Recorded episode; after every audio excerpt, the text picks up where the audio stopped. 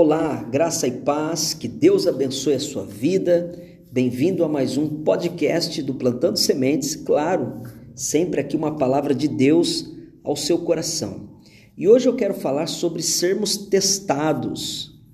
O tema dessa mensagem hoje é o teste. Lá em Provérbios 19, 11, diz assim: A sabedoria do homem lhe dá paciência, sua glória é ignorar as ofensas. Que Deus nos abençoe através da sua rica palavra.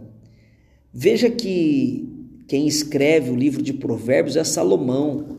Salomão pediu a Deus sabedoria e Deus deu a ele sabedoria e diz que Salomão era um dos homens mais sábios de toda a terra, se não dizer o homem mais sábio de toda a terra na época em que ele viveu neste mundo.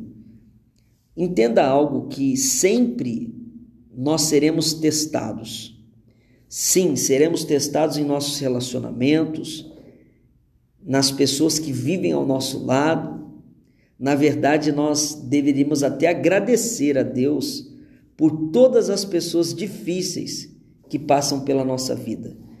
Pensa em alguém aí difícil, alguém que a gente chama né, de pedra no nosso sapato. Sim, pois essas pessoas elas aceleram o nosso crescimento e nos tornam mais parecidos com Jesus Cristo.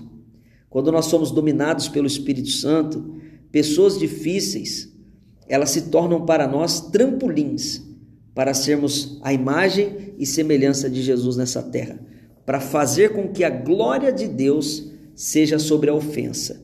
Ser ofendido é muito difícil, mas o mais difícil é passar pelo teste. Passar pelo teste cuidando e convivendo com pessoas tão difíceis ao nosso redor. A Bíblia fala sobre termos sabedoria e paciência. A sabedoria que vem do Espírito, ela nos dá essa habilidade de não sermos afetados pela ignorância dos outros, e sim, através do Espírito, conseguirmos viver em paz. Seja paciente e encontre a sua glória nós perdemos o descanso quando paramos de olhar para Deus e olhamos para os outros. Quem procura culpados não encontra quem está no governo. Eu vou repetir: quem procura culpados não encontra quem está no governo. A minha pergunta é hoje: quem governa e quem domina a sua vida? O Espírito de Deus ou a confusão do mundo? Não perca a cabeça, seja dominado pelo Espírito Santo. Revelamos o poder que guardamos quando não tentamos controlar e mudar os outros, mas quando conseguimos controlar e mudarmos as nós mesmos. Que você, em nome de Jesus, aprenda a lidar com essa pessoa difícil, com essa pessoinha aí, que você diz assim: essa é a pedra do meu sapato.